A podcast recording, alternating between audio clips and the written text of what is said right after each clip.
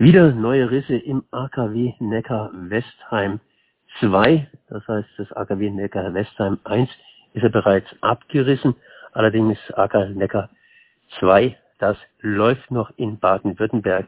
Ich bin jetzt verbunden mit jemandem von ausgestrahlt, das heißt mit Armin Simon. Erstmal herzlich gegrüßt. Hallo. Neckar Westheim 2, das soll ja, glaube ich, jetzt, Moment, das soll hier abgebaut bzw. vom Netz genommen werden in zweieinhalb Jahren. Das heißt Ende 2022. Es gibt immer wieder Risse, haben wir auch schon häufiger darüber berichtet. Das ist bei diesen Heizrohren. Und wenn so ein Riss da ist, naja, das kennen wir ja, äh, kann sich so ein Riss ganz einfach verbreitern und dann passiert irgendwas. Inzwischen gibt es wieder neue Risse. Äh, das habt ihr irgendwo festgestellt. Ähm, was hat es mit diesen neuen Rissen auf sich? Ja, die neuen Risse äh, bestätigen, dass der Schadensmechanismus in dem Kraftwerk weiterhin aktiv ist, dass also die seit Jahren andauernden Gegenmaßnahmen äh, von Betreibern und, ähm, und Aufsichtsbehörde nicht dazu geführt haben, dass das Risswachstum und auch das Rissentstehen gestoppt ist, sondern die Dampferzeuger in diesem Kraftwerk, ähm, die sind unrettbar geschädigt da ist sozusagen das Entstehen von Rissen schon angelegt. Nichts kann mehr das weitere Entstehen von Rissen verhindern. Keine weitere, äh, äh also Sie können da nichts machen. Sie können, es reicht nicht, wenn Sie putzen oder wenn Sie irgendwas anderes machen. Diese äh, Rohre da drin, die sind angeknackst und die werden weiter Risse kriegen. Das haben Sie jetzt in den letzten drei Jahren in jedem Jahr getan. Jetzt habe ich vorhin schon ausgeführt, dass bereits in zweieinhalb Jahren, also eine überschaubare Zeit, eventuell, das muss man ja immer bei Atomkraftwerken dazusetzen, das Ganze vom Netz gehen soll, weil es gibt ja immer den Einstieg in den Ausstieg, in den Einstieg und so weiter, dieser kleinste kleine Witz. Ähm, das Atomkraftwerk Neckar-Westheim läuft allerdings jetzt weiter trotz der Risse, sprich äh, die Betreiber, NBW und so weiter, werden wohl dann sagen, alles sicher, ist nur so eine Kleinigkeit, ähnlich wie bei einem Winterreifen, äh, der ist halt ein bisschen abgefahren, hat nicht mehr die gleiche Stabilität wie ein neuer Reifen, aber es reicht noch aus. Ihr sagt, es reicht nicht aus. Wie kommt ihr auf den Gedanken, dass es nicht ausreichend ist? Es gibt international anerkannte Sicherheitsregeln äh, oder Sicherheitsstandards für, für Atomkraftwerke. Die gelten auch in Deutschland und die sind hier äh, massiv, ähm, wie sagt man da, äh, missachtet, werden hier missachtet. Denn diese Regeln besagen, dass wenn es in einem Kraftwerk äh, mal zu einer Störung kommt, und darum handelt es sich hier ja, ähm, da treten Risse auf und zwar nicht zum ersten Mal, inzwischen zum dritten Jahr in Folge, weit über 300 Risse. Äh, damit ist das, ist das Kraftwerk im Störungsmodus und zwar nicht erst seit gestern, sondern seit spätestens 2018. Äh, da ist es auch bekannt, dass es im Störungsmodus ist und diese internationalen Sicherheitsregeln, die auch in Deutschland gelten, besagen eigentlich, dass man ein Kraftwerk, wenn es eine Störung hat, erstmal wieder in den Normalzustand überführen muss. Das heißt, man muss die Störung so beseitigen, dass sie keine Rolle mehr spielt. Und dann kann man es weiter betreiben. Und was hier in Neckar-Westheim seit Jahren passiert ist, dass das Kraftwerk im Störungsmodus gelassen wird. Denn es ist ja nur äh, Flickschusterei, was da passiert. Sie verstopfen die betroffenen Rohre. Aber das eigentliche, die eigentliche Ursache der Risse, die besteht weiterhin auch nach drei Jahren. Alle Maßnahmen haben nicht dazu geführt, dass diese Ursache behoben wird und deswegen können weiter neue Risse entstehen. Das gibt die Behörde auch zu. Und dann sagen wir, dann ist dieses Kraftwerk weiterhin im Störungsmodus. Die Störung ist nicht richtig behoben. Wenn sie behoben wäre, dann würden die Risse keine Rolle mehr spielen. Hier tun sie aber eine Rolle spielen. Zum dritten Jahr in Folge treten sie auf. Also ist es im Störungsmodus und im Störungsmodus darf man ein Atomkraftwerk nicht betreiben. Mhm. Das heißt, äh, im Grunde genommen, äh, ja, wird da irgendwas eben durchaus äh, behoben. Du hast gerade eben gesagt, dass hier die entsprechenden Rohre verstopft werden, sprich nicht mehr in Gebrauch sind und der Rest muss sozusagen die ganze Arbeit machen. Genau, das sind ja 16.000 Rohre, die sind sehr dünn, fingerdick, mit einer Wandstärke von 1,2 Millimetern. Da kann also so ein Riss auch relativ schnell durchgehen. Wir hatten Rohre, wo äh, fast die gesamte Wandstärke schon durch, durchrissen war von dem Riss. Der anderen sind sie nicht ganz so tief. Ähm, und von der Auslegung des Kraftwerks ist es aber so, dass maximal, also wenn ein einziges dieser 16.000 Rohre reißt, dann ist es bereits ein äh, schwerer Kühlmittelverluststörfall mit komplizierten Handmaßnahmen, die dann das, äh, die Bedienmannschaft machen muss. Und wenn eins reißt und umherschlägt, weil das Wasser ausströmt und weitere beschädigt, dann ist es ja mehr als eins beschädigt am Ende, dann ist es sogar ein auslegungsüberschreitender Störfall. der kann sich dann hin bis zum Supergau entwickeln. Deswegen, ähm, wenn jetzt also von 16.000 Rohren, äh, ich sage jetzt mal 300 außer Betrieb genommen wurden in den letzten drei Jahren, dann ist es für das Kraftwerk selber, jetzt für die Leistungsfähigkeit des Kraftwerks ein eher kleiner Effekt. Es wird dann ein bisschen weniger leistungsfähig. Aber es reicht eben aus, dass die Möglichkeit besteht, dass ein weiteres Rohr reißt. Und die Risse, die in diesem Jahr wieder gefunden wurden, NBW und ähm, Umweltministerium haben noch nicht verraten, wie viele es dieses Jahr wirklich sind, aber wir wissen sicher, dass es welche gibt, die auch in den letzten neun Monaten neu entstanden sind. Ähm, das zeigt, dass die Gefahr von solchen Rissen weiterhin da ist. Das heißt, die Reaktorsicherheit, ja? Das heißt, es wird auch weiterhin untersucht, beziehungsweise wohl die regelmäßigen, turnusmäßigen Untersuchungen finden statt und äh, da wurden die Ergebnisse noch nicht veröffentlicht.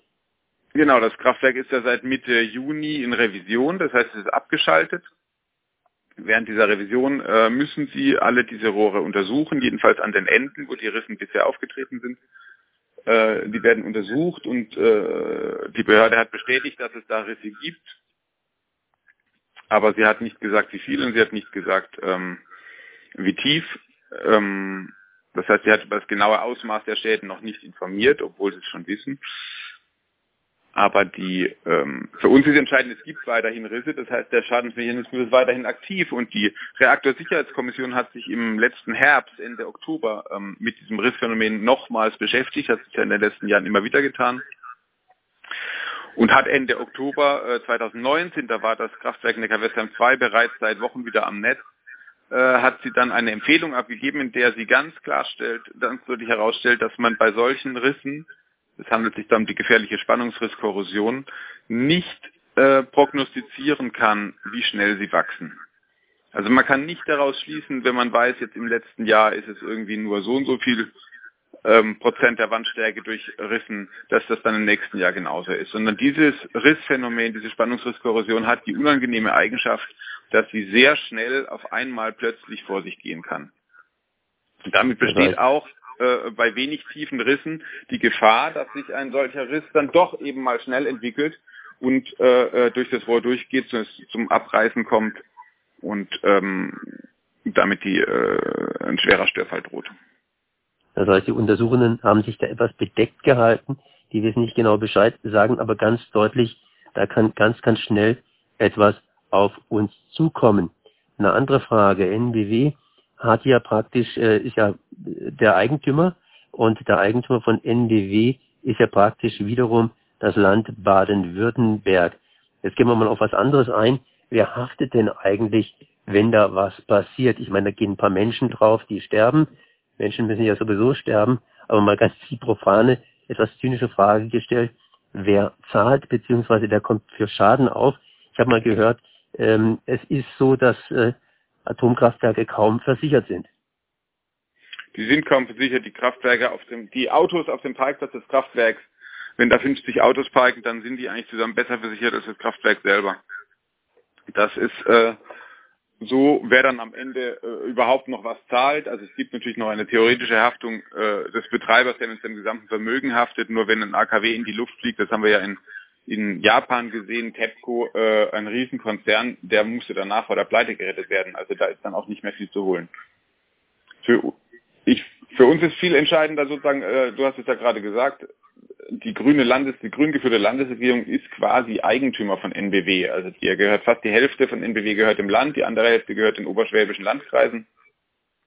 Also das ist eigentlich ein Konzern in öffentlicher Hand und es ist für mich völlig unverständlich, warum äh, das Land sozusagen, was ja auch als Eigentümer, als, als Großaktionär von NBW eine gewichtige Stimme hätte, warum die nicht einfach das machen, was, äh, was sogar der CDU-Ministerpräsident Mappus 2011 hingekriegt hat. Er hat nämlich zum Hörer gegriffen, hat NBW angerufen, hat gesagt, hier Neckar-Westheim 1, damals ging es um Neckar-Westheim 1, äh, das ist mir zu unsicher, ähm, wir schalten das jetzt ab. Und zwei Tage später war dieses Kraftwerk aus und ging nie wieder ans Netz. Und das genau das Gleiche könnte äh, Ministerpräsident Kretschmann auch machen.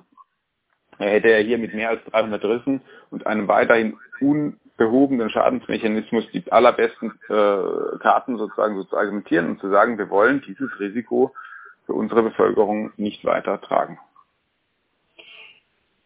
Ähm, Im Dezember 2020 wird aller Voraussicht nach, das ist zumindest so geplant, Neckar-Westheim 2 vom Netz gehen. Ist selbstverständlich. Dezember 2022. äh, pardon, 2022 vom Netz gehen. Ähm, das heißt, äh, dass man da nicht mehr viel investieren will, ist ja einigermaßen klar. Dazwischen ist noch eine Wahl. Wie haben denn die Parteien auf eure, eure, äh, ja, auf eure Meldung reagiert? Die Parteien haben bisher nicht äh, groß reagiert auf diese Meldung. Ist vielleicht noch nicht zu ihnen durchgedrungen. Was aber entscheidend ist, man kann ja so ein Kraftwerk auch reparieren. Also man könnte jetzt in so einem Fall, wenn man weiß, die Dampferzeuger sind einfach beschädigt, die sind deswegen beschädigt, weil da über Jahre hinweg Substanzen reingelangt sind, über Lecks und über Fehlbedienung, die da nicht reingehören.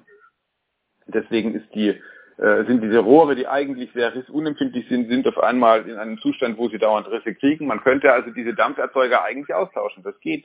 Es gibt hunderte von Kraftwerken weltweit, wo das passiert. Das ist allerdings eine sehr teure Maßnahme, kostet mehrere hundert Millionen Euro. Wenn man das mit allen vier Dampferzeugern machen will, äh, muss man einen dreistelligen Millionenbetrag dafür veranschlagen. Ähm, rein theoretisch wäre das möglich, ist auch ein übliches Vorgehen, dass man beschädigte Dampferzeuger austauscht. In Neckar-Westheim würde ich vermuten, dass es sich nicht mehr lohnt, aber die Konsequenz daraus kann ja nur sein, dass man es dann eben jetzt schon abschaltet. Es kann ja nicht sein, dass man ein Kraftwerk, was in einem kaputten Zustand ist, bloß weil es jetzt noch ein Jahr laufen soll, im kaputten Zustand weiterlaufen lassen soll. So Armin Simon von ausgestrahlt zum Zustand von Neckar-Westheim 2. Ich danke mal für dieses Gespräch.